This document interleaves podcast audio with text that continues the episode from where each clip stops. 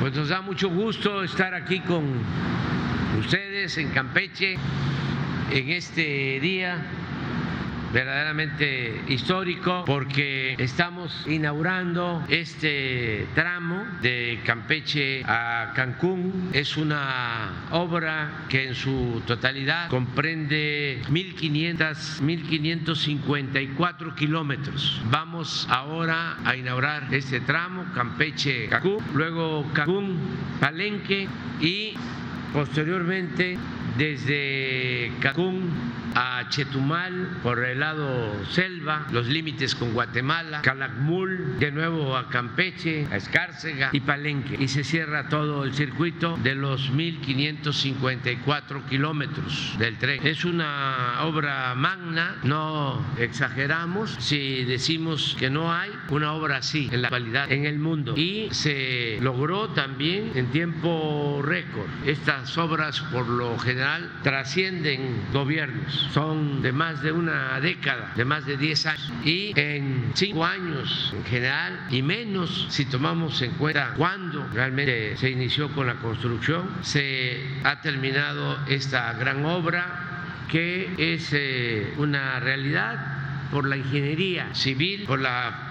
ingeniería ferroviaria, por, desde luego, y sobre todo, por los trabajadores de la construcción. Aquí en esta obra llegaron a contratarse cerca de 100 mil trabajadores de la construcción de todo el país, trabajadores especializados, fierreros, soldadores, de los mejores del mundo. Esa es una ventaja comparativa que tenemos con relación a otros países. Los trabajadores de la construcción de México son de los mejores del mundo. También ha sido posible terminar esta obra por la responsabilidad de las empresas de la construcción de México, que creo van a mencionarlas, pero no está de más que yo agradezca al grupo Carso, que estuvo a cargo de un tramo, está a cargo de un tramo desde Calquiní hasta Escarce. Está aquí también la empresa Motangil, es una empresa mexicana y eh, al mismo tiempo están asociados con inversionistas de Europa, Motangil eh, de Portugal. Es una empresa internacional de mucho prestigio a nivel mundial. Eh, está aquí la empresa Indy mexicana asociada también con una empresa española y la empresa ICA, que tiene también dos importantes tramos. Todas las empresas cumplieron, hicieron buen trabajo en tiempo, acorde con la calidad que requiere esta obra y en el marco del presupuesto estimado. También es muy importante el que los trenes se estén fabricando en México. Una empresa francesa, Alstom, que tiene su planta en Ciudad Sagún, Hidalgo, desde hace mucho tiempo, desde que eh, se dedicaban a construir vagones, trenes para el metro con la empresa canadiense Bombardier. Ellos tienen su planta en Ciudad Sagún, tienen mucha capacidad tecnológica y pues también no hubiésemos podido concluir esta obra sin el apoyo de los ingenieros militares de la Secretaría de la Defensa. Ellos han sido fundamentales porque todo el cuerpo de ingenieros militares, además de su profesionalismo, son gente responsables, honesta y de trabajo. No hay excusas, no hay pretextos y cumple con sus tareas. Desde luego, agradecer a las autoridades locales de Tabasco, de Chiapas, Campeche, Yucatán, Quintana Roo, comisarios ejidales, presidentes de bienes comunales, a propietarios privados, a la población en general por donde pasa el tren, que nos ayudaron mucho. Imaginen una obra de 1.552 kilómetros, no sé, pero es como ir de Campeche posiblemente a Mazatlán, sin sumar que hay 800 kilómetros de doble vía electrificada y no tener problema en la construcción o problemas menores, básicamente por la politiquería, pero no por la gente, sino abogados, pseudos defensores de medio ambiente que querían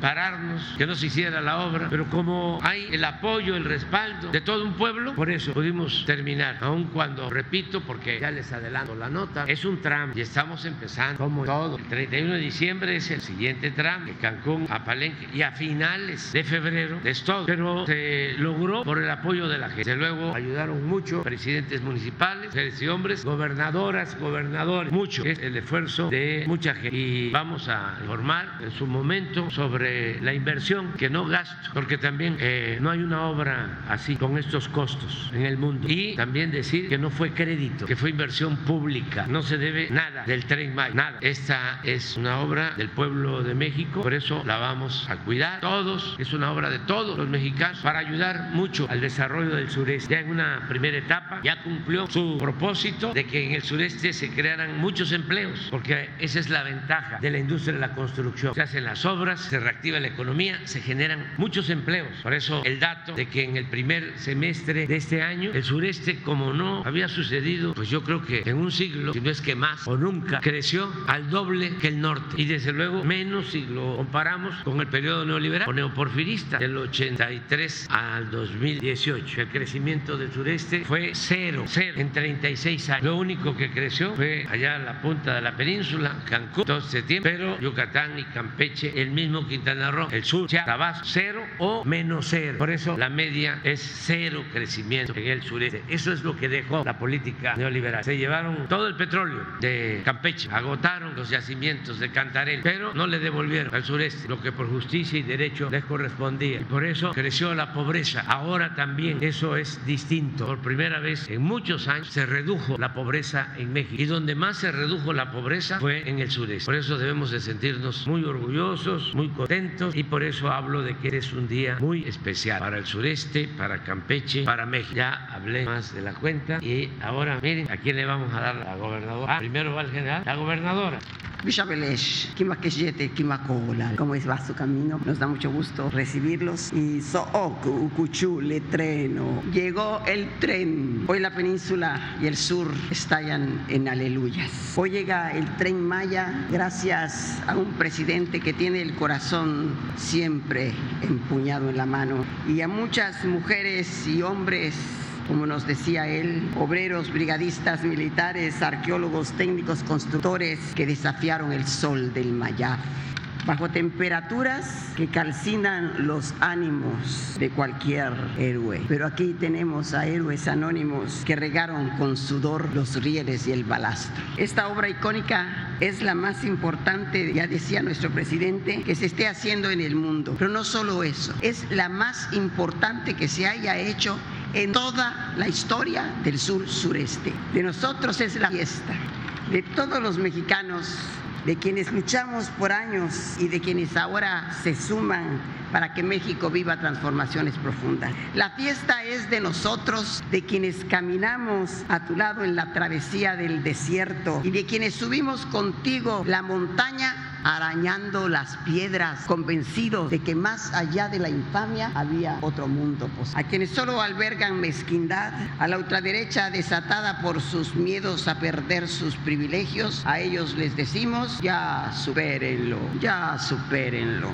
Gracias, presidente querido. Has tenido la grandeza para voltear la mirada y empujar nuestro horizonte. Has tenido la audacia para decir a México y al mundo que el sur sureste sí existe el Simicar, el caballo de fuego, será la vena horta que integrará la península del mundo maya y su cultura milenaria. Campeche no esperó el tren con tantas ansias solo para verlo pasar. No, nos vamos a subir y con tu solidaridad con el tren llegará Campeche ya más electricidad, el gas el año próximo. Y como sabemos que viene esta mujer sabia que vendrá a gobernar la patria y que ella nació del mismo fuego, nosotros vamos por más. Vamos por nuestros puertos, por caminos y carreteras necesarias para que un, un pueblo que merecía que con tanto petróleo, tanto asfalto que salió del petróleo, sus calles estuvieran dignamente pavimentadas.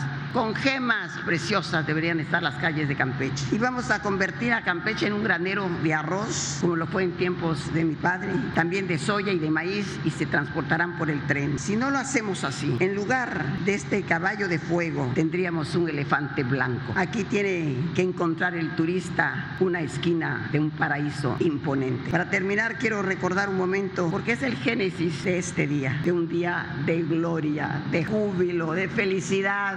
Me desborda, desborda mis cántaros. El 3 de diciembre del 2013 vino el infarto. Y a los dos meses, el día 28 de febrero, yo lo tengo muy claro, estaba nuestro presidente en lo más alto de la pirámide de Calakmul, en una osadía que todavía me estremece.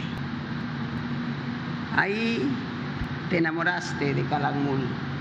Ahí estoy segura nació la leyenda del tren Maya Ahí se escribió el oráculo. Ahí en, medio del rugido del jaguar de la selva, ahí nació la profecía. Muchas obras importantes son parte de la cuarta transformación. Pero abrir el tren creo que te ha significado rebasar los límites. No hay descanso, no tienes vida propia, has sacrificado a tu propia familia. Te vemos que no te paras jamás. El tren Maya es especial. A él le trasplantaste tu alma. Y como dicen que en política hay que repetirlo muchas veces, eso dice nuestro presidente, lo digo otra vez. Pase lo que pase, llegue a donde llegue, te guste o no te guste, pasarás a ser historia y leyenda. Hermano Andrés, seguirás creciendo en el tiempo como ceiba eterna. Muy agradecido mi pueblo para siempre.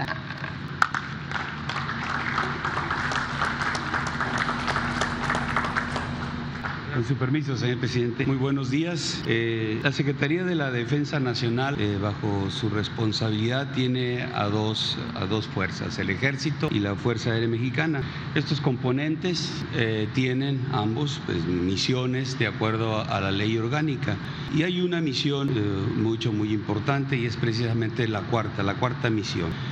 Y en esta eh, nos instruye eh, nuestras leyes a realizar acciones cívicas y obras sociales que tiendan al progreso del país. marco legal bajo el cual el gobierno de la República ha hecho un importante empleo del cuerpo de ingenieros del ejército mexicano para materializar obras que contribuyen al desarrollo y al bienestar de todos los mexicanos. Mencionaré algunas, como son la construcción de las instalaciones de la Guardia Nacional, la edificación de las sucursales del Banco del Bienestar, la construcción de los aeropuertos internacionales Felipe Ángeles y Felipe Carrillo Puerto, la modernización también del de Chetumal. Se generaron, eh, o se está generando infraestructura de riego y acueductos, también la modernización de las aduanas, eh, construcciones importantes. Pero también estamos inmersos, como ya lo citó el señor presidente, en la construcción de este tren Maya, teniendo bajo responsabilidad nuestros ingenieros los tramos 5 Norte, 6 y 7. Y este gran proyecto en el que participan nuestros ingenieros militares coordinadamente con las empresas que construyeron el tramo ferroviario que hoy se inaugura, contribuirá al desarrollo colectivo, al progreso nacional, a la seguridad y sobre todo al bienestar del pueblo de México. Asimismo, cumpliendo la instrucción del señor presidente y comandante supremo de las Fuerzas Armadas, la Secretaría de la Defensa Nacional designó recursos humanos y materiales para llevar a cabo la administración, la operación y mantenimiento de esta gran norma obra, perdón, conformando todo un equipo de mujeres y hombres profesionales y capacitados, mujeres y hombres militares y también civiles que conforman esta gran eh, empresa que va a tener bajo su responsabilidad esta eh, operación del tren Maya. Y bajo el liderazgo eh, del general Lozano Águila, quien es el director del tren Maya, pues se llevará el o será el responsable responsable del funcionamiento de todo este gran proyecto. Y cedo la palabra a precisamente al general Lozano Águila para que continúe con esta presentación. Con permiso, señor presidente, secretario, gobernadora Laida Sansores, compañeros directores y directoras de los consorcios constructores de material rodante, representantes de los medios de comunicación, muy buenos días a todas y a todos. La Secretaría de la Defensa Nacional, por conducto del Tren Maya, ha informado semanalmente el avance de las obras del proyecto integral Tenmaya. El día de hoy damos cuenta de la conclusión de la primera etapa de este gran proyecto para iniciar la preapertura del servicio de transporte de pasajeros desde este lugar, la gran estación de San Francisco de Campeche y que nos permitirá conocer la primera ruta del tren Maya hasta la estación Cancún Aeropuerto, recorriendo, como ya lo señaló nuestro presidente, 473 kilómetros de infraestructura ferroviaria. El gran esfuerzo de construcción, implementación y puesta en marcha involucra la convergencia de trabajo y capacidades de muchas entidades de gobierno, así como empresas de la iniciativa privada, nacionales y extranjeras que se han sumado a este gran proyecto y están magníficamente representadas por las y los directores y titulares de las dependencias de la Administración Pública Federal que hoy nos acompañan. Pero debo señalar que la verdadera fuerza del tren Maya reside en su gente, en el esfuerzo titánico desarrollado por las y los mexicanos que colaboraron cotidianamente en la obra y que imprimieron a cada actividad requerida talento y creatividad para construir este primer tramo, fabricar los primeros trenes y de forma simultánea integrar la empresa responsable de administrar y operar esta magnífica obra. Este esfuerzo sostenido de casi cinco años, como lo ha señalado nuestro presidente, ha tenido como objetivo cumplir con la normativa ambiental, conservar el patrimonio arqueológico de la cultura maya y recuperar su esplendor, reordenar los espacios y trabajar para conectar un caudal de sitios turísticos y comunidades que habrán de enriquecer la experiencia de los visitantes y que integrarán armónicamente oportunidades de desarrollo económico para las familias de las localidades a las que une. En suma, los trabajos efectuados en números gruesos representan la instalación de 1.846 kilómetros de rieles, más de 1.6 millones de durmientes, el empleo y operación de 7.550 máquinas especializadas, cerca de 3.620 kilómetros de canalizaciones, miles de soldaduras para unir los rieles y movilizar más de 69 millones de metros cúbicos de tierra para construir la vía férrea a través de la geografía de los estados de Campeche, Yucatán y Quintana Roo. Estas obras a lo largo de estos 473 kilómetros se resumen en 14 estaciones, dos cocheras en Tella y Jampolor, Campeche, dos bases de mantenimiento en Tella y Valladolid, un taller y cochera en Cancún, 187 obras de drenaje transversal, 362 pasos vehiculares generales, peatonales y de fauna y más, como lo señaló también nuestro presidente, de 100 mil empleos generados. Las 14 estaciones se ubican en lugares emblemáticos y darán servicio a muchas comunidades para permitir el acceso y la conectividad a sitios turísticos, zonas arqueológicas y lugares de interés. Cada estación como esta en la que están aquí cuenta con accesos amplios, vestíbulos, taquillas, locales comerciales, espacios de esparcimiento, baños, áreas administrativas, amplios estacionamientos, andenes y su diseño sobre todo armoniza con los paisajes y en su construcción se emplearon piedras y canteras, así como mano de obra, materiales y acabados de la región. Como parte del programa de mejoramiento de zonas arqueológicas, el INA ha recuperado 12 zonas arqueológicas a lo largo de esta ruta y se construyen al mismo tiempo cinco centros de atención a visitantes. La recuperación del patrimonio en este tramo ha involucrado el trabajo de cientos de arqueólogos, antropólogos, especialistas y trabajadores que permitieron recuperar 13.801 inmuebles, 624.522 fragmentos de cerámica y 427 rasgos naturales. Las áreas naturales protegidas representan 510.690 hectáreas. En los municipios de Tenabo y Campeche, el proyecto Tren Maya contribuirá a preservar el área natural protegida de los detenes. Tren Maya, en su compromiso en materia ambiental, coadyuvará en el programa de conservación de la reserva de Cuxtal y gracias a los programas de monitoreo de cuerpos de agua subterráneos y superficiales y el programa de prevención y mitigación de daños y riesgos ecológicos, se podrá conservar todo el sistema hidrológico del anillo de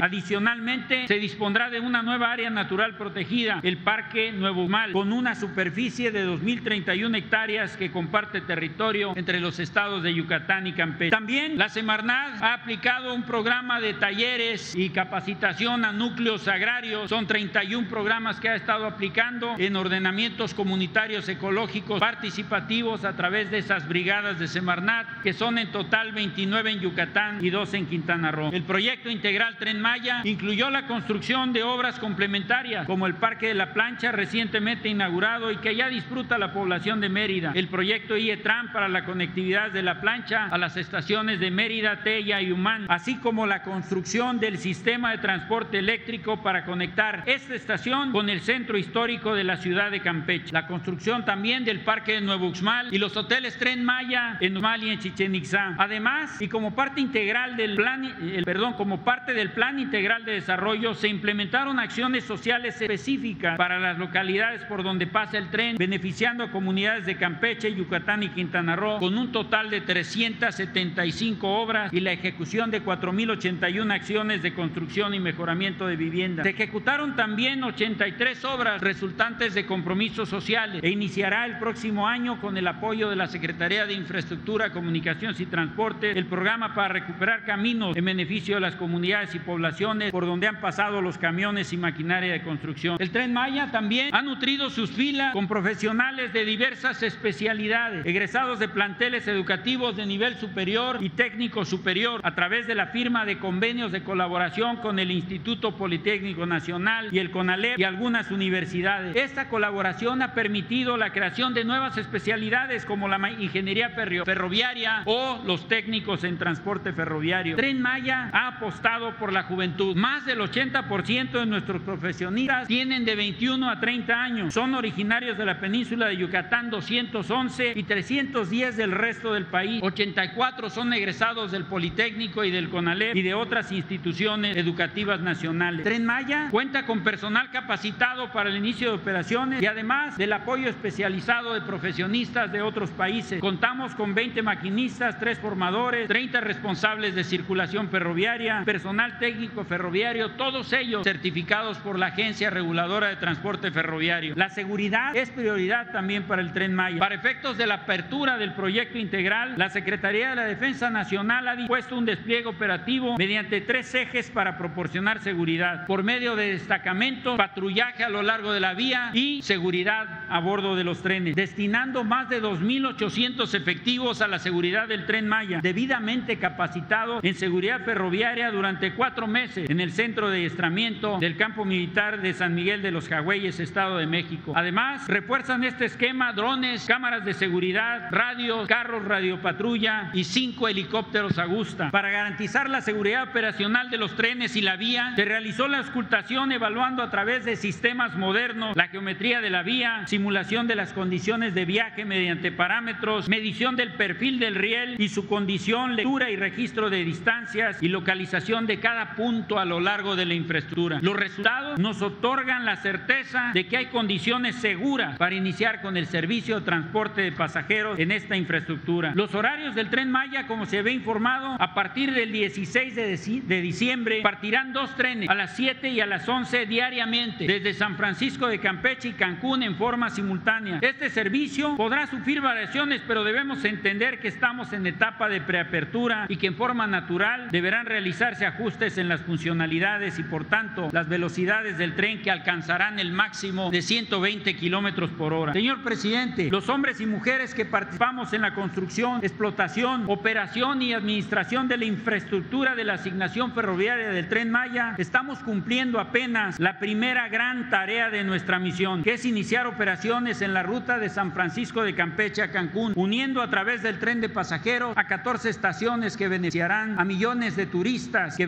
visitarán esta hermosa región y a la población local de Campeche, Yucatán y Quintana Roo. El camino, señor, ha sido difícil y lleno de obstáculos. Hemos logrado sortearlos gracias a la determinación y voluntad férrea de usted y de todos los miles de colaboradores que bajo su liderazgo hemos constituido un gran equipo de trabajo con sólida moral, con disciplina, con conocimiento técnico especializado, pero sobre todo con un gran amor por México y una profunda pasión por el proyecto Tren Maya. Miguel Secretario, le solicito a usted sea el conducto para informar al señor presidente que estamos listos y que hemos trabajado muchísimo para llegar a este día. El plazo se cumplió y hemos transitado a través de la preparación constante hasta llegar a esta fecha. Tenemos la seguridad de lograrlo porque nos hemos preparado para ello. Iniciamos con este acto la preapertura del tren Maya como está planeado y empezaremos a otorgar el servicio de transporte pasajero con seguridad, confort y alta eficiencia a partir del día de mañana. Muchas gracias, señor presidente.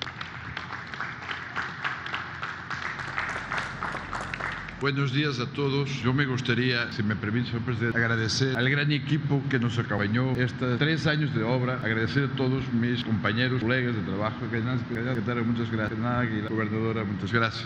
Gracias por hacer parte de este momento histórico. La empresa Motengil México fue responsable por la construcción en la próxima, por favor, de la ejecución de un tramo de 19 kilómetros punto 3. En este video estamos celebrando un poco la historia de la ejecución de esta obra, que en longitud parece pequeña, pero en sus números y su tiempo de ejecución fue una magna obra, una más dentro del Tren Maya. Tuvimos más de 5 millones de metros cúbicos de movimientos de tierra de corte terraplén. Tuvimos más de 146 máquinas y tuvimos un trabajo de corto plazo de ejecución que fue de 15 meses y desde 6 meses en el tramo sur del, del libramiento ferroviario de Campeche. Hace un rato hablábamos de la dimensión del Tren Maya. Fui a verificar y los 1554 kilómetros señor, es de Lisboa a París. para que tengamos, puede ser que Mazatlán, no sabemos todos que estamos escuchando, es de Lisboa a París. Es una obra magna, hicimos un pequeño pedazo al inicio. En la próxima, por favor. También es importante que todas estas obras de, de infraestructura ferroviaria tienen siempre retos de obras de arte muy importantes. Y en este caso, en el libramiento ferroviario de Campeche, hay un viaducto muy bonito que se ve de aquí de la estación, que es el viaducto La Hoya, un viaducto de más de un kilómetro en la suma de cinco viaductos que tenemos en la obra que nos permite también asinalar la calidad de ingeniería de esta misma obra del Tremay. En la próxima, celebrar o que ya empezamos a celebrar hoy, el capital humano, las personas, los colaboradores, las colaboradoras, los compañeros de obra que a lo largo de estos meses lograron ejecutar con calidad, en tiempo, en costo, una obra. Y, y, señalar, a señalar un hecho histórico para nosotros como empresa muy importante. Tuvimos cero accidentes con más de 4 millones y 600 mil horas de trabajo. Para la empresa, la seguridad de las personas, de las compañeras y los compañeros que trabajan con nosotros es muy, muy importante. En la próxima verificamos un poco el video de la estación a donde estamos hoy, de la construcción de esta magna estación, que es el inicio de un viaje del súbete al tren que empieza hoy. Y, esa, y, ese, y este hecho histórico que estamos iniciando hoy, a mí personalmente, a la empresa que represento, es un gran elogio, es un agradecimiento al señor presidente a todos. No puedo dejar de terminar diciendo bienvenidos a San Francisco de Campeche y gracias, señor presidente. Eh, al, consorcio formado por Carso Infraestructura y Construcción y FCC Construcción nos correspondió en el tramo que hoy se inaugura construir desde la salida norte de la ciudad de Campeche hasta Silvache. La siguiente por eh, simplemente informar que los sistemas de vía están completamente terminados y la totalidad de las 193 obras que incluyen obras de drenaje, pasos de fauna, pasos ganaderos, pasos peatonales, pasos vehiculares y las dos estaciones en Nabo y Chacán también están terminadas. Muy buenos días, señor presidente. Muy buenos días a todos y a todas. Eh, yo iba a hacer una presentación en cuanto a los avances, pero realmente, ¿qué les puedo informar? Estamos listos, señor presidente. Tramo 3 está listo para operar, para iniciar operaciones. Está completamente terminada las estructuras, está completamente terminada la, vía 1. Eh, las estaciones, lo que es este, de Calquinía y Zamal, están listas para operar. Están prácticamente terminadas. Hoy lo vamos a poder constatar y mañana se podrán iniciar las operaciones de todo el tramo 3 que consta de 160 kilómetros desde Calquiní, desde Calquiní Campeche hasta Izamal, Yucatán. Eh, para mí lo más importante es mencionar y más bien agradecer a todos los trabajadores de la industria de la construcción que pudieron, pudieron lograr este objetivo. En Grupo Indy y en Grupo ASBI estamos muy orgullosos de haber podido participar en este macro proyecto que sin duda es el más importante del mundo. Muchas gracias, señor presidente, por su permiso. Presidente. Buenos días a todos. Eh, primero que nada, agradecerle al señor presidente el, honor y la confianza de habernos escogido para el tramo 4. ICA, ICA construyó el tramo 4 que conecta Izamal con Cancún. Eh, es un tramo, empezamos la obra en noviembre de 2020 y en tres años construimos 478 kilómetros de vía y una autopista de 200 kilómetros, incluidos tres distribuidores, 37 pasos vehiculares y 117 pasos de fauna. Eh, la verdad es que ha sido, han sido tres años muy intensos eh, y, han sido muy intensos en colaboración con todos nuestros colegas, este, el general Águila que nos ha acompañado en todo este trayecto y todos nuestros colegas constructores. Y primero que nada quiero agradecerle a toda la familia ICA. Tenemos casi 35 mil trabajadores en la obra que le han dedicado su vida estos últimos tres años a construir esto. la velocidad de la obra fue, eh, fue récord en, en 76 años de historia. Esta es la obra que se ha ejecutado en mayor tiempo, tanto de autopista como de tren. Estamos sumamente orgullosos de lo que hicimos. Les hicimos un video en las, en las mañaneras en los últimos tres años, les hemos ido dando unos recorridos virtuales del tramo 4. Hoy traemos algo muy similar de dos minutos, eh, pero de verdad ha sido eh, la experiencia y puedo hablar por muchos de mis colegas de nuestra vida. Este, entonces espero que lo disfruten y otra vez agradecerle, presidente. Muchas gracias.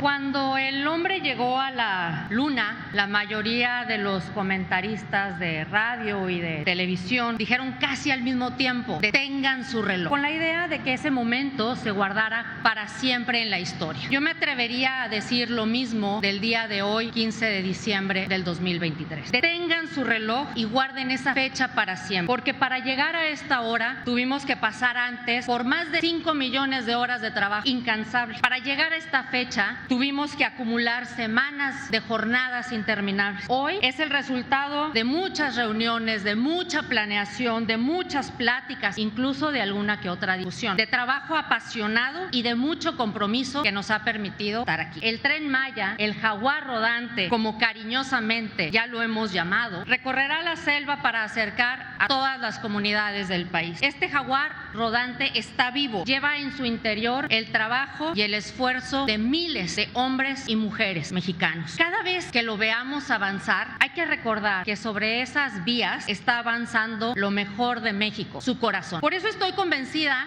de que este es un proyecto histórico. A partir de hoy, México ha escrito en las páginas de su historia el nacimiento del tren Maya. Esta historia que vendrá en los libros de texto, en las generaciones futuras y enteras, con nuestros hijos y con nuestros nietos y que van a leer cómo se construyó y cómo se llegó al día de hoy. Todos los mexicanos debemos sentirnos orgullosos por haber logrado un tren para México hecho en México. Esta mañana tenemos todos el privilegio de ser testigos de esta hazaña. Y bien lo decía el señor presidente al inicio, hoy están reflejados aquí el trabajo de muchos mexicanos y también de otros países. Algo que casi nunca menciono, pero que hoy quisiera retomar por el comentario del señor presidente es la relación entre México y Francia a través de Alstom que se ha sabido engarzar y a través de todo el tiempo el talento y la historia. Libertad, igualdad, fraternidad. Son valores que nos hermanan. La tecnología francesa y de Alstom han sido puestas en marcha, pero a través de la extraordinaria mano de obra mexicana que más de 4.500 personas que estuvieron trabajando y que siguen trabajando en la producción de los trenes. Ingenieros de muchos países que se sentaron a la mesa. Técnicos de diferentes naciones que nos han acompañado además también en los recorridos, trabajando hombro a hombro. Con ello demostramos que en México se está a la altura para competir y aportar a cualquiera. Pero más aún, este también es un día histórico para Alstom, porque es la primera vez que se desarrolla en tan corto tiempo un tren que ya es considerado un emblema para todo el país y un ejemplo para muchos otros. Señoras y señores, detengan su reloj, guarden esta fecha en su corazón y en su memoria. México, junto con el presidente, está dando al mundo una lección de compromiso, de que se pueden hacer las cosas, de trabajo en equipo y de hacer posible lo imposible. Muchas gracias.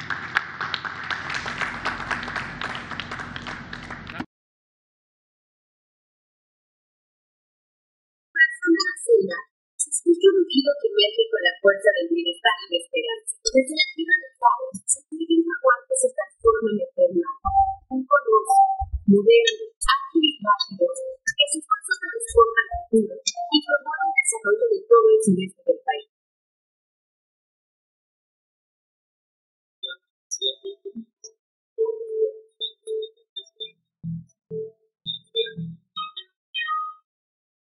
El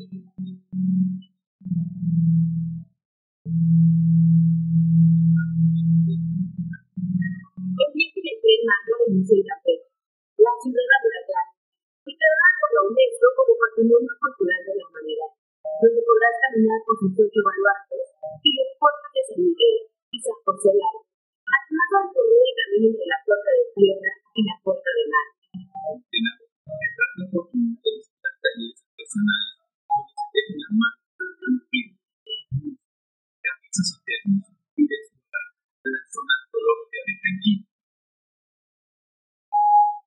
¿Cuántas vías llegarás a desempeñar?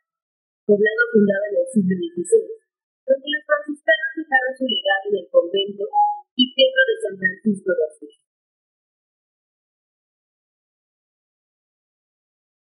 Entre la fecha de Ciudad de Niqueño, la Constantina, la escribió su pueblo capuchano, espera con todas sus bondades a los viajeros del reino. A bordo de los confortables y seguros vagones, las bellas sembradíos de maíz y chile valero, que envuelven a Mascanuca, hermoso poblado desde el cual podrás trasladarte a las zonas arqueológicas de Espiritual, Uxmal y otras más. En Humán se encuentra el monumental convento y parroquia de San Francisco, la estación del metro, que es el punto de partida para conocer las actividades canales naturales que existen en la zona del A través de este moderno y eficiente transporte, te acercarás a la impresionante capital yucateca, donde se conjuga la modernidad con un tipo pasado histórico. Es el centro económico y cultural del sur de México, y llamado también la ciudad blanca por la vestimenta típica de sus pobladores y el crecimiento detrás de sus construcciones. Su buena cocina tiene la virtud de cualquier paladar. Será la oportunidad de admirar y disfrutar los paisajes de la zona endémica de Texcoco, donde también disfrutará de iglesias, cenotes y ciudades prehispánicas. Izamal, pueblo mágico conocido como la ciudad de las tres culturas, por el simbolismo entre lo mágico, lo colonial y lo contemporáneo, representado por el convento de San Antonio de Padua y múltiples vestigios arqueológicos prehispánicos de la región. Posible notar la estación ferroviaria en Chinza, considerada una de las ciudades más importantes de la cultura como Patrimonio Cultural del Mundo. El castillo es construcción más emblemática, ya que por su de orientación con relación al sol y la luna, permitía a los antiguos mayas calendarizar sus actividades de A partir de este lugar, tendrás la oportunidad de experimentar el turismo comunitario, al convivir con pobladores de la región. El jaguar de tierra es un arte en Valladolid, pueblo mágico de aires coloniales rodeado de cenotes y lugares llenos de vegetación y colonias de arte. Merece un éxito especial la zona arqueológica de Egalán, por su concentración de monumentos y su sorprendente recinto murallado. En sus diversas corridas del mundo, te lleva a la localidad de Monoscan, un lugar en medio de la selva, con múltiples bondades naturales. Zona Vicaria está rodeada de selva, donde podrás ambiente en sus cenotes y convivir con las comunidades mayas. En Cancún, el tren Maya conecta al viajero con el destino de playa más importante y cosmopolita de México. Es decir, tendrá que volcarse por su hotelera de clase mundial, mágicos, áreas naturales, zonas arqueológicas y. Cancún y todo Cancún. El tren Maya es una realidad, no solo aporta distancia, sino que abra puertas a nuevas experiencias, acomodar el intercambio cultural y económico del sudeste mexicano. Es un modelo activo que conecta la naturaleza, las comunidades, pero sobre todo los corazones de turistas y locales. Bienvenidos a este viaje extraordinario. Súbete al Mayo. Thank you.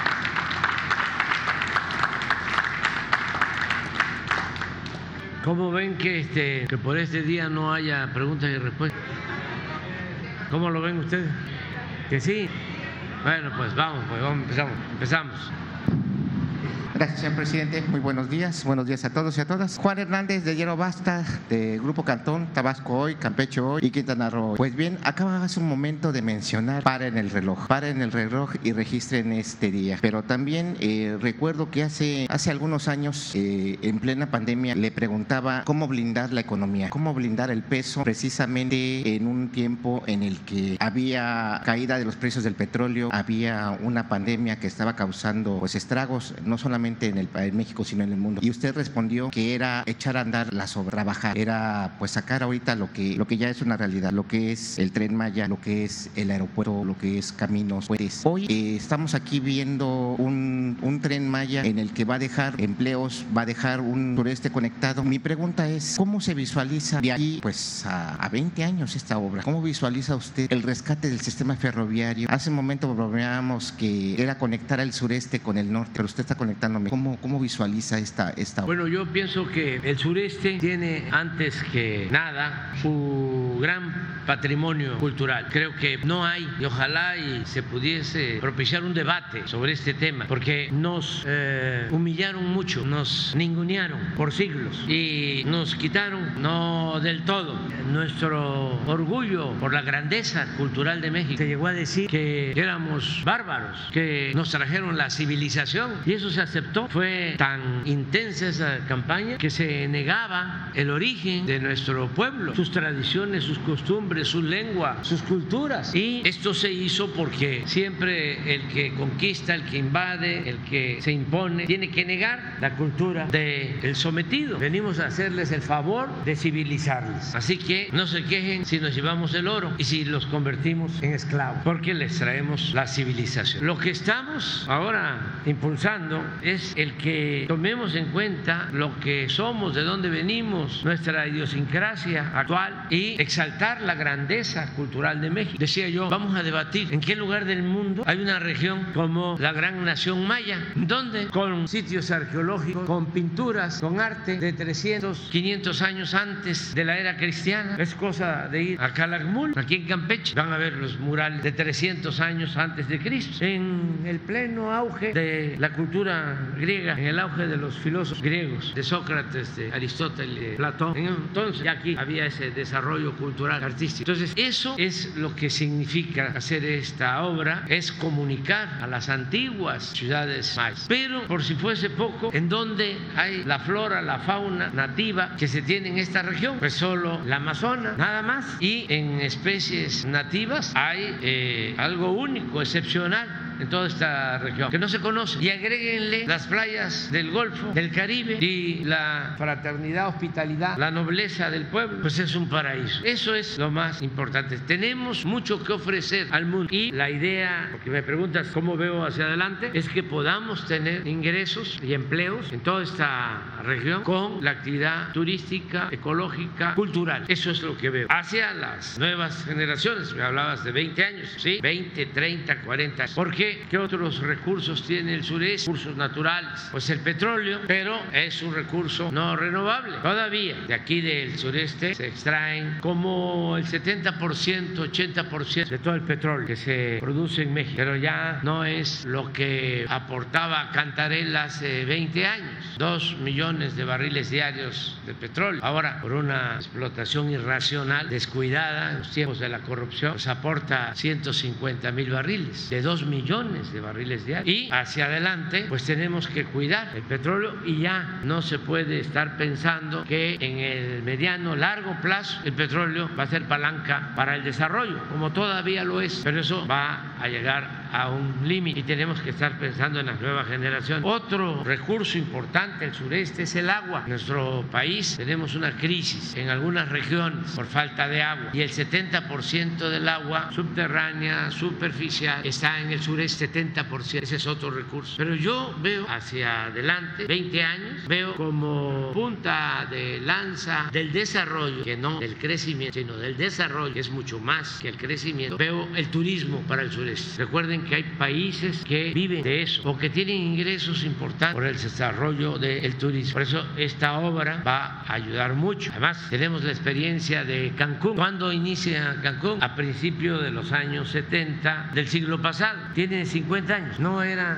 nada, era pura arena, polvo blanco. Se inició el proyecto, se empezaron a construir los hoteles y en 50 años de todo el sureste, y me atrevería a decir de todo México, es la región con más crecimiento económico, al grado que todos los del sureste se protegieron en la época de más crisis económica y de bienestar, trasladándose a buscarse la vida a Cancún. Cancún llegan o aterrizan, salen, despegan de Cancún 550 aviones diarios de todo el mundo. Por eso también se pensó, ya se inauguró el aeropuerto de Tulum, que es bellísimo, uno de los aeropuertos más bellos del mundo, porque es un aeropuerto que está en la selva, con un mar de selva, Y esto va a ayudar mucho a eh, que no se sature más el aeropuerto de Cancún, porque ya había problemas para la aviación privada, ya no se podía eh, llegar determinados días a Cancún por la saturación. Ahora Tulum pues tiene mucho potencial para eso. Entonces es el turismo y yo invito pues, a todos los que nos están viendo que vayan pensando, vamos a procurar que no sean excesivos los costos, porque sí es importante el turista extranjero, desde luego que hay que atenderlo bien, porque el turismo es una actividad que genera riqueza, pero tiene la ventaja que distribuye esa riqueza, que no es nada más el turista, sino de eso viven los hoteleros, restauranteros, trabajadores, muchos trabajadores, el transporte, desde luego el comercio, profesionales, el turismo. Entonces, sí, eh, que tome en cuenta el turismo internacional, pero también turismo nacional y vamos a procurar que no haya costos elevados. Ya quedamos con el general Águila de que el pasaje en el tren va a estar siempre, aunque sea poquito, porque es bendito, siempre abajo del autobús para los mexicanos, para los campechanos, tabaqueños, tonorenses, guerrerenses, los que quieran venir. Y se van también a ir preparando paquetes. Todo esto ya lo están haciendo porque eh, ese el tren, pero son los aeropuertos, son los hoteles. Es venir a Campeche y ir a Esna a la zona arqueológica de Esna. No tienes Esna. Fíjense esta belleza. Media hora. Ah, no, en Esna hay estación. Yo estaba pensando salir de aquí. Bueno, también pueden salir de aquí, sí. Pero van a ver, eh, llegan a Campeche. Esta es una de las ciudades más bellas. No es que más bella de México. No quiero generar celos y sentimientos, herir su sensibilidad. Pero es bellísima la ciudad amurallada. Entonces, pero en Esna hay una estación y miren lo que van a ver en Esna. No sé si este, pero ahí en Esna hay un hotel que se está construyendo que va a estar pues en dos o tres meses Miren, es guardada las proporciones, pero lo tengo que hacer, que es mi trabajo. Es como ir a Egipto. Mejor. Bueno, ya me ayudaron.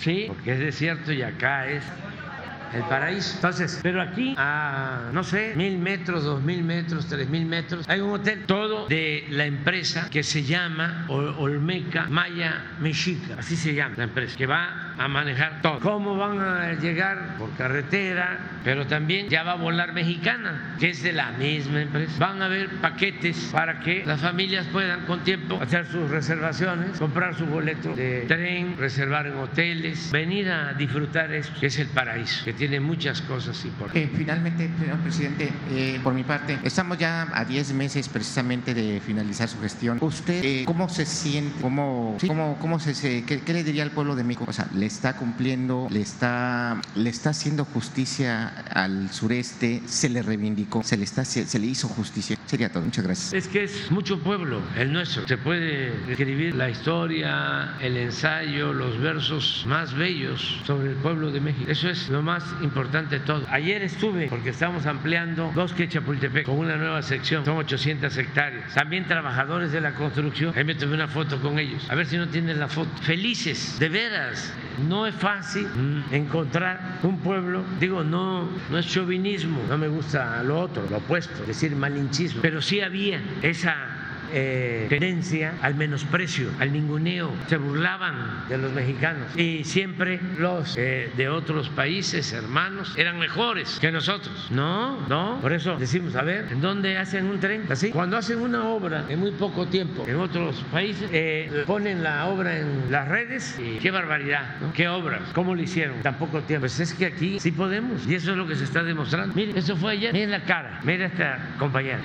Su casco azul, digo rosa. Eso es. Pero aquí, en toda la obra, lo mismo. Ahí les estuve este, diciendo, les decía yo, aquí donde no nos ven los de las empresas constructoras, este, ahora hay menos desempleo en México y hacen falta fierreros y soldadores y todo. Que no les vayan a pagar tampoco, ¿eh? porque si no vayan allá al tren Maya, ya pagan más. Entonces, este, estaba yo ahí de subversivo, pero esto es lo más importante. Buenos días, señor presidente. Buenos días a todos. Soy Claudia Ferriño, de Ferriño Noticias y Meta Rocks. Vengo desde Cuatro Ciénegas, Coahuila, una de don Venustiano Carranza. Hoy vengo, primero que nada, a agradecerle en nombre de todos los mexicanos por mostrarnos que las cosas se pueden hacer posible y que nuestro país tiene todo para ser potencia y para darle una vida digna a todos los ciudadanos. Mi pregunta va con este contexto. Del año 2014 al 2017, fui una mamá cuidadora de una niña con parálisis cerebral severa. Me enfrenté a un gobierno y a una sociedad en su mayoría apática y que no les interesaba a la gente con discapacidad, porque para el político y para el servidor público no representan un voto. Te haces parte de un mundo invisible en donde no te sientes parte de un México. Y hoy, 2023, esos más de un millón trescientos beneficiados con el programa de bienestar para las personas con discapacidad, le damos las gracias por hacernos y por hacer un gobierno incluyente, que no se trata nada más de cambiar una letra, una palabra, sino de hacer un país con oportunidades para todo, de movilidad, de educación de salud. Hoy le quiero dar las gracias por apoyar fundaciones tan loables como lo son Teletón, que le dan oportunidad a nuestros niños con discapacidad de tener calidad de vida al tiempo que Dios nos lo ofrece. Mi hija trascendió en 2017 y me enseñó que México es capaz de darlo todo. Yo soy una mujer enamorada de su país y con la firme convicción que con dirigentes con un corazón que no les quepa en el pecho, como lo es usted, México puede ser una potencia y va a ser una potencia, como lo hoy lo estamos viviendo en esta inauguración del tren. Mi pregunta va, ¿qué nos ofrece el tren Maya? ¿Qué programas e implementaciones se hicieron en este proyecto para que sea un sistema de movilidad con acceso universal para todos? Bueno, pues eh, te agradezco mucho tus palabras y qué bien que participas de Cuatro Ciénegas, Coahuila, para los que nos están eh, viendo, escuchando. En Cuatro Ciénegas,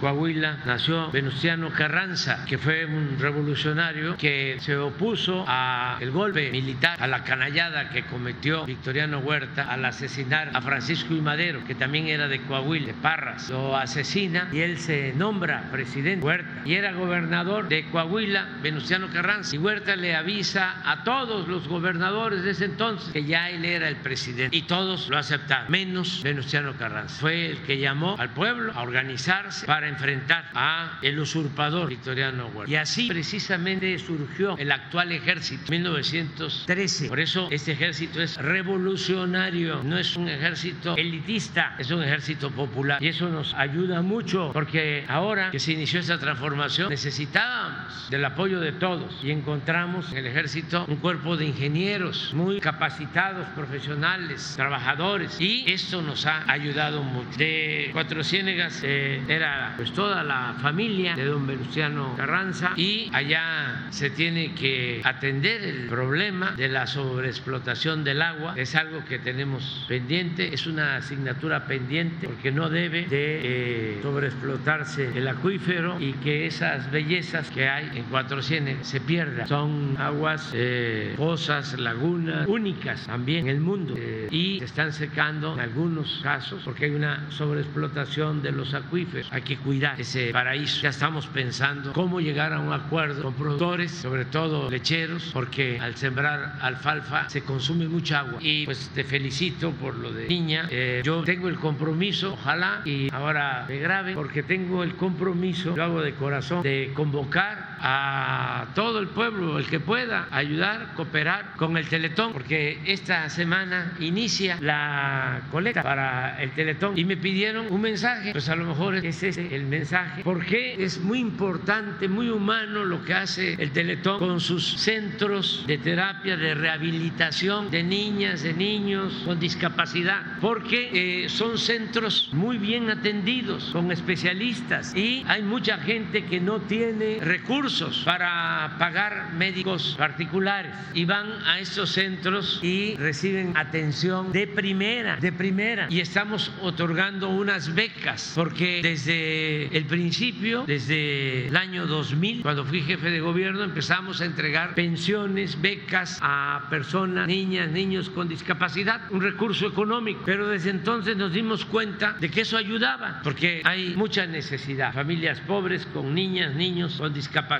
Pero que el complemento era la rehabilitación, porque hay niñas, niños con discapacidades menores, no graves, que si reciben atención y son rehabilitados, pueden recuperarse. En cambio, si no se atienden, si no se rehabilitan, esa discapacidad leve se convierte en una discapacidad grave. Entonces, el complemento de las becas es el que haya estos centros de rehabilitación y ya son más de 20 en distintas partes del país. Me consta que hace poco se inauguró uno en la montaña de Guerrero, que es una de las regiones más pobres de México, un centro de readaptación, de rehabilitación eh, de Letón. Y acabamos de inaugurar también otro en Mazatlán, en Sinaloa. Y ojalá y todos ayudemos. Fíjense que es la única asociación civil con la que tenemos un acuerdo, un convenio para ayudarlos a que los niños pobres, niñas humildes, pobres, puedan ir a estos centros y no se les cobre. Es con la única organización social, porque por lo general la política nuestra es entregar de manera directa el apoyo a la gente. No se entregan apoyos a intermediarios o a otras organizaciones civiles, organizaciones no gubernamentales, organizaciones sociales. No, todo es directo, pero en el caso del Teletón sí se les contratan eh, consultas. Ya son más de 20 mil niños y niñas que van a consulta eh, a los centros de rehabilitación de Teletón y no pagan nada. Entonces, para mantener estos centros y construir otros, porque es un derecho social que deberíamos garantizar en nuestro país, el derecho a la rehabilitación, derecho a eh, la salud como un derecho público que debería de garantizar a todos. No es un asunto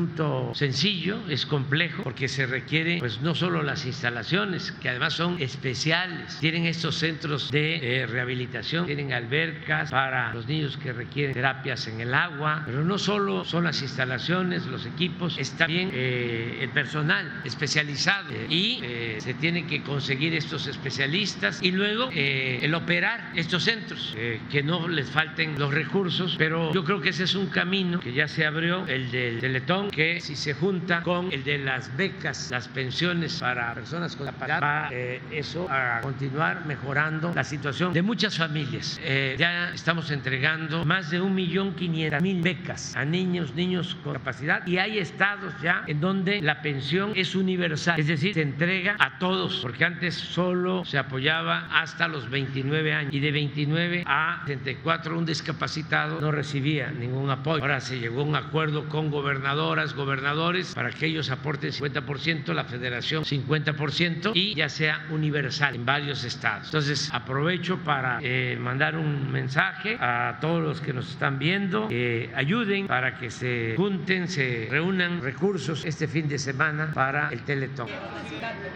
A ver. Eh, no quería tocar el tema del agua en Cuatro estaba respetando el tema del tren Maya, pero es muy importante que usted sepa que en los mantos acuíferos de Cuatro Ciénegas está sucediendo algo que todos nos debe proteger. Y le quiero preguntar si este tema podría considerarse incluso una medida de seguridad desde el gobierno federal. Hay un joven científico mexicano que está desarrollando una nueva gama de antibióticos y antitumorales a raíz de los pequeños microorganismos que solamente existen en los mantos acuíferos de Cuatro Ciénegas. México tiene la oportunidad de cambiar la ciencia y la medicina de toda la humanidad, pero esos mantos acuíferos están en peligro, señor presidente, y hoy le quiero solicitar su apoyo y a todos los mexicanos que protejamos y apoyemos a la ciencia y a este joven en particular. Con mucho gusto les puedo dejar datos que es muy interesante porque sería descubrir una nueva serie de medicamentos antimorales a base de los microorganismos únicos en Cuatro Ciénegas. Muchas gracias. Lo vemos con Jesús.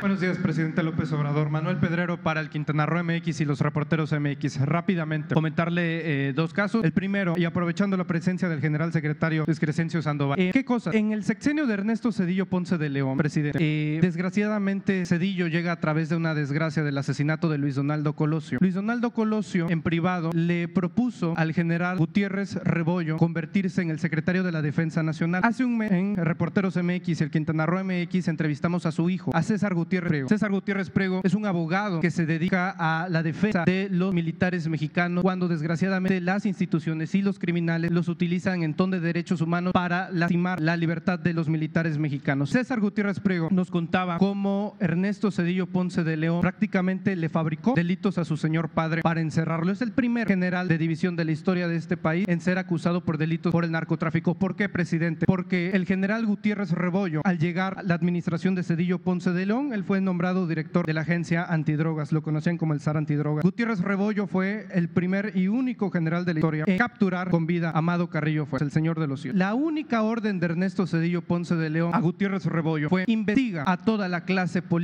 que esté relacionada con el narcotráfico y eso me incluye a mí, eh, general. Eso me incluye a mí. Investiga todo. ¿Qué es lo que pasa? El general Gutiérrez Rebollo hace caso a esta petición del presidente de la República de Cedillo Ponce de León y su investigación terminó descubriendo que la familia nuclear de Ernesto Cedillo, concretamente la señora de Cedillo Ponce de León, la esposa de Ernesto Cedillo, su familia y su suegra, su suegro estaba involucrado desgraciadamente con relaciones criminales del estado de Colima con los Contreras. El general le envía esta información al secretario de la Defensa Nacional de Cedillo Ponce León, Enrique Cervantes Aguirre. ¿Y qué sucede, presidente? Desgraciadamente le informan a la familia del general que había sido asesinado, que había fallecido en una operación militar. La familia entró en pánico y eventualmente el ejército rectificó la información y dijo que se encontraba grave en un hospital militar. Eventualmente la familia del general Gutiérrez Rebollo llegó al hospital y sus hijos, sus hijos y su esposa fueron secuestrados, señor presidente. César Gutiérrez Prego tenía alrededor de 21 años de edad cuando fue secuestrado por elementos militares para obligarlo a crear una falsa verdad sobre supuestos delitos de su señor padre. Uno de sus torturadores fue el general Tomás Ángeles de Aguaja. Toda esta información es pública y está documentada en una entrevista que más de 1.2 millones de mexicanos han visitado a través de estos portales que ya previamente le he comentado. Sucesoriamente, presidente, el general termina en la cárcel y a partir de este suceso, su hijo, César Gutiérrez Prego, decide convertirse en abogado y dedicar el resto de su vida a liberar a su padre, al general Gutiérrez Rebollo. 20, 25 años después lo logró, señor presidente. Se logró comprobar, todo esto está judicializado, que eh, en efecto se habían inventado pruebas, se habían eh, desgraciadamente fabricado delitos. ¿Por qué? Por entregar a la presidencia de la República, al general Enrique Cervantes Aguirre, información fidedigna en donde la familia nuclear del presidente Ernesto Cedillo Ponce de León estaba involucrada con el narcotráfico. Presidente, hoy estos personajes hablan desde el extranjero, no hablan aquí en México, no pisan el territorio nacional, lo hacen desde España, desde Dubái, desde Europa y hablan de la situación nacional cuando en realidad muchos de ellos son los ocasionantes de la tragedia que desgraciadamente todavía se vive en gran parte del país. Mi pregunta es, presidente, ¿estará dispuesto su gobierno a investigar y a ofrecer, en caso de que así resulte en efecto, una disculpa pública a nombre del Estado mexicano al padre de César Gutiérrez Prego, el general Gutiérrez Rebollo, tras la fabricación de delitos por parte de Ernesto Cedillo Ponce de León? Para concluir, presidente, en esta primera intervención, decirle que César Gutiérrez no solamente es un creyente de su proyecto de nación, sino también es un defensor y en todas sus actividades públicas lo encontrará analizando del lado jurídico, que es el que les corresponde, las actualizaciones sobre su gobierno y de lo que él cree que es esta cuarta transformación. Muchas gracias. presidente. Bueno, pues este es cosa de que se hagan los trámites. Él es abogado, lo sabe muy bien, eh, en la Comisión de Derechos Humanos. Y si hay una resolución de la Comisión de Derechos Humanos, una recomendación, nosotros la cumplimos. Eso es lo que puedes comentar. No hay en estos asuntos casos cerrados. Son expedientes abiertos. Todos. Nada de cosa juzgada. Porque son asuntos de interés público. Es como el caso del asesinato de Luis Donaldo Colosio. Eso no se puede cerrar. O los desaparecidos de Ayotzinapa. Eso no se puede cerrar. Y muchos otros casos. Y si se conoce la verdad, mínimo, hay procedimientos de reparación de daño, la no repetición, eh, ofrecer disculpas públicas a los agraviados. El Estado mexicano lo puede hacer, debe hacerlo, pero sí tiene que haber un proceso. Coméntale al abogado, además, seguramente ya se va a enterar, porque la mañanera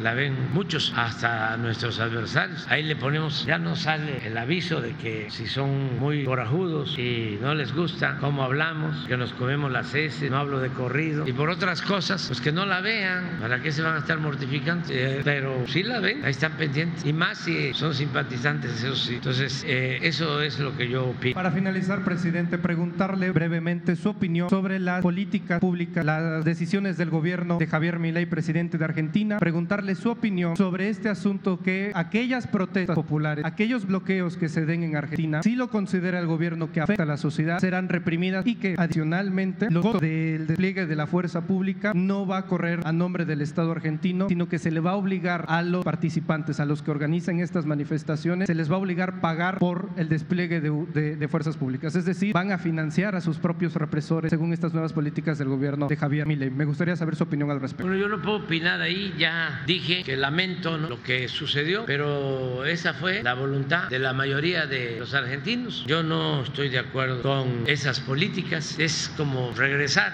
a lo que ya se padeció, lo que no funcionó, eso ya lo aplicó el finado expresidente Menem. Es como si quisiéramos regresar a lo que llevó a cabo Salinas en México, es lo mismo, nada más que ahora con más actuación, con más circo y teatro. Pero eso es lo mismo. Entonces, yo que sí le digo al pueblo argentino, como lo puedo decir a todos los pueblos del mundo, es que no caigan en ninguna provocación, que es eficaz políticamente la no violencia, la resistencia civil pacífica. No hay que exponerse, hay que evadir el acoso, pero eso no significa no protestar. Hay que eh, regresar a Gandhi, a las lecciones de Mandela, de Martin Luther King, la no violencia, porque quien no tiene la razón suele usar la fuerza para imponerse, la fuerza bruta, y no hay salida. Hay muchísimas formas de llevar a cabo una desobediencia civil pacífica o aplicar el principio de la no violencia. Además que yo no puedo meterme en eso porque estoy gobernando México y además ya en nueve meses me retiro y no me dedico a, a la política, a nada absolutamente de política, pero que no caigan en la trampa de la violencia. Eso sí, porque eso es más sufrimiento, más desgracia. Imagínense cuando nosotros eh, enfrentamos el fraude del 2006, porque nos robaron la presidencia en el 2006. No tengo duda de eso. ¿Qué hicimos? Porque es una situación difícil, porque si uno no protesta, empiezan a eh, difundir los mismos adversarios de que ya se vendió el dirigente y empiezan en los medios que tienen a su servicio. Qué raro, ya no protestan, ya le llegaron al precio. Está muy raro. Eso sí, no protestas. Y si protestas y si sale de control el movimiento y hay violencia, ¡uh! violento. Entonces, ¿cómo le haces? Y fue lo que nos tocó decidir. Pues vámonos ahí al Zócalo, nos va a costar muchísimo, porque hasta del sureste o del norte decían, qué barbaridad, cómo están obstruyendo, tapando las calles. Decía un este, comentarista, es que eso no es un bloqueo, no es un plantón, es un bloqueo. No sé si lo puedes encontrar ahí. Eh, Marín, no, Marín, sí, en un diálogo, ¿cómo se llama este programa que tiene Televisa? Tercer grado. Van a ver cómo, cómo era el diálogo. cómo era el diálogo. Bueno, pero yo tenía encuestas, una de Mitoski, que le pueden preguntar, en donde después del fraude estaba tan molesta la gente que el 10% de los mexicanos estaba de acuerdo en que yo llamara a tomar las armas. El 10%. Estamos hablando pues de 10 millones de personas, pero así, otros que se tomaran todas las carreteras como el 20%. Ahí está la encuesta de Mitoski. Entonces por eso fue muy fuerte lo del plantón que nos costó muchísimo de el Zócalo y las calles, pero no se rompió un vidrio y protestamos y seguimos adelante porque sí funciona la no violencia. ¿Qué pasa en una circunstancia así? Bueno, yo me acuerdo que iba a dar Fox su informe y la gente llegó más de las que habían, más de la cuenta, al Zócalo. Estaba lleno. Y lo que querían era que marcháramos del Zócalo al Congreso. No, me tuve que aplicar a fondo en una asamblea con todo el Zócalo. Una hora hablando de que no teníamos por qué caer en ninguna provocación. Ahora que estoy escribiendo mi último libro, estoy recordando eso, sobre todo por los jóvenes, porque ayudan esas experiencias a que no se cometan errores y más si está de por medio la vida de las personas. Entonces, en el caso de Argentina, nada más cuidar, porque sí, este, imagínense, reprimen, ¿qué pasa? Ya cunde el miedo, someten, ya nadie habla. En cambio, sí se pueden hacer muchísimas cosas, este, protestar de distintas maneras. No hay, este, no encontraron a, a- Marín, lo tiene este, Mandoki, sí, pero ya, Marín es buena gente, ya, ya, ya cambió, ya. Ya cambió, pero ¿sabe qué decían? No, es un bloqueo, es que se quedó. Que yo había dicho en ese entonces que iba a ir a vivir a, a Palacio y ganaba. Se quedó con la frustración de no poder colgar sus calzones en Palacio Nacional. El, el marín, pero este, con la de la Micha y con Denise, sí, es, es bueno el diálogo porque muestra qué circunstancia tan difícil, eso fue hace 20 años, este, no menos, pero ya hace tiempo, eh, para los dirigentes eh, que tienen que actuar con responsabilidad. Un dirigente puede poner en riesgo su vida, pero no está obligado, no debe poner en riesgo la vida de los demás. Eh, Y el proceso de la no violencia requiere de mucha formación, porque todos los hombres, mujeres, seres, seres humanos, somos pasión y somos razón. La política es el equilibrio entre la razón y la pasión y a veces la pasión desborda. Y aquí hay que tener eh, la cabeza fría aunque se tenga el corazón caliente. Ya vámonos, ¿no? A desayunar.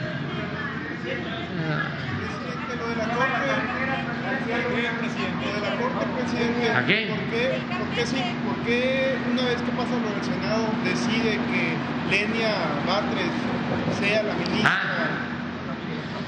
Bueno, ya conocen lo de la nueva ministra, Lenia Batres. Eh, hay dos que obtienen la votación más alta, Lenia Batres y Berta. Eh, y teníamos que decidir, porque la verdad las cuatro que participaron de primera, muy buenas, honestas, profesionales, con vocación de justicia, o sea, independientes, capaces de recibir una consigna, una línea, como se dice coloquialmente, de nadie. Primero yo no lo haría y tampoco ellos aceptarían que yo les dijera, eh, votas así, tratándose de una injusticia o para proteger un acto de corrupción. No, estamos hablando de mujeres íntegras, honestas en los casos. Entonces, eh, reuní a Berta, alcalde, y a Lenia, que sacaron ayer, después de que estuve con ustedes, y les dije, pues, ¿qué vamos a hacer? Ayúdenme y para que vean lo importante de las convicciones. Y eso es una lección para todos. No hay que tener tanto apego ni al poder ni al dinero. Y se lucha por ideales, se lucha por principios. Y la felicidad no es acumular bienes materiales, riquezas, títulos, cargos, fama. La felicidad es estar bien con uno mismo, estar bien con nuestra conciencia y estar bien con el prójimo. Entonces les dije a las dos, ayúdenme, ¿cómo lo hacemos? Estamos hablando de 15 años asegurados de trabajo. Claro que este, yo espero que les vamos a ganar y que vamos a bajar los sueldos, pero son 15 años. Ya están las dos. A ver, ¿quién habla primero? Este, les dije, y Berta, me dijo, presidente, yo gané la primera votación, pero después Lenia ganó las últimas dos, sacó más votos que yo. Y yo no tengo ningún problema. Yo puedo ayudar en otra tarea. No lo hice, pero tenía ganas de pararme a abrazar. O sea, un acto de dignidad, de principios excepcional, extraordinario. Porque hay quienes por un cargo menor se desgreñan, se rajuñan. No, y por eso fue Lenia eh,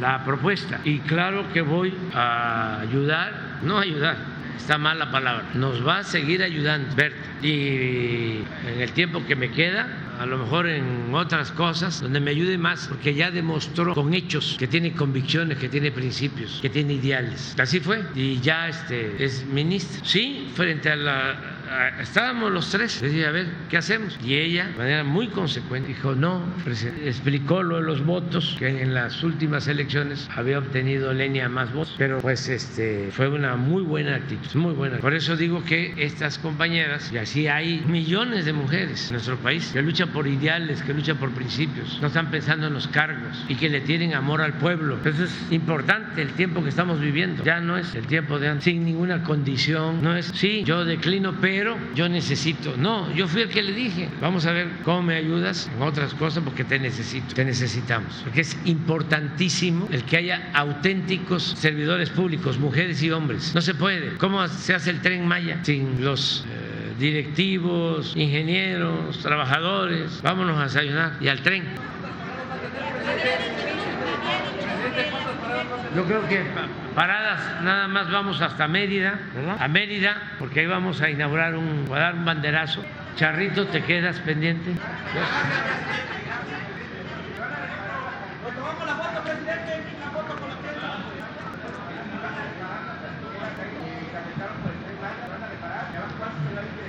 Terminando la obra del Tren Maya, va a haber un plan de rehabilitación de carreteras porque pues eh, se trajeron eh, eh, piedras, balasto desde los Tuxtla, maquinaria, equipo. Ahora van ustedes a, a Espujil o van de Espujil a, a Chetumal y hay cientos, si no es que miles de camiones de volteo, de maquinaria pesada, porque se está trabajando ese tramo.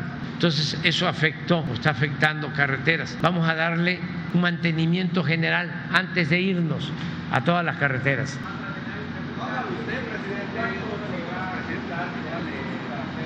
Lo que se requiera está contemplado, está contemplado. Y hay incluso carreteras como la de Campeche a Mérida que tienen eh, un convenio de mantenimiento ya, pero hay otras que no y esas son las que vamos a mejorar. Sí.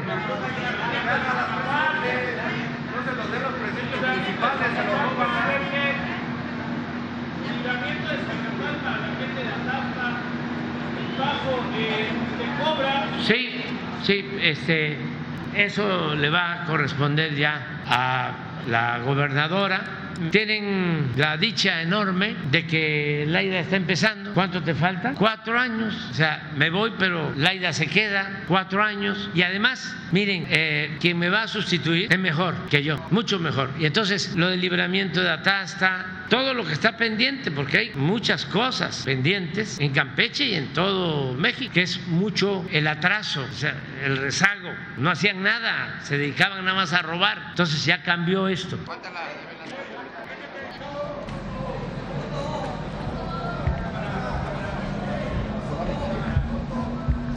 El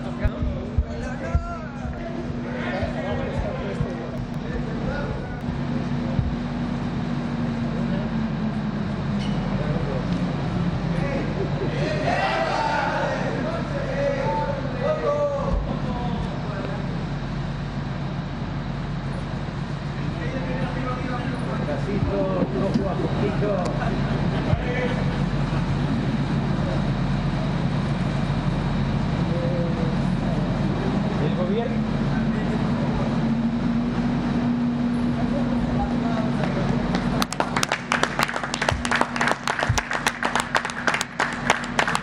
El gobierno de la República inaugura el tramo Campeche-Cancún del proyecto integral Tren Maya.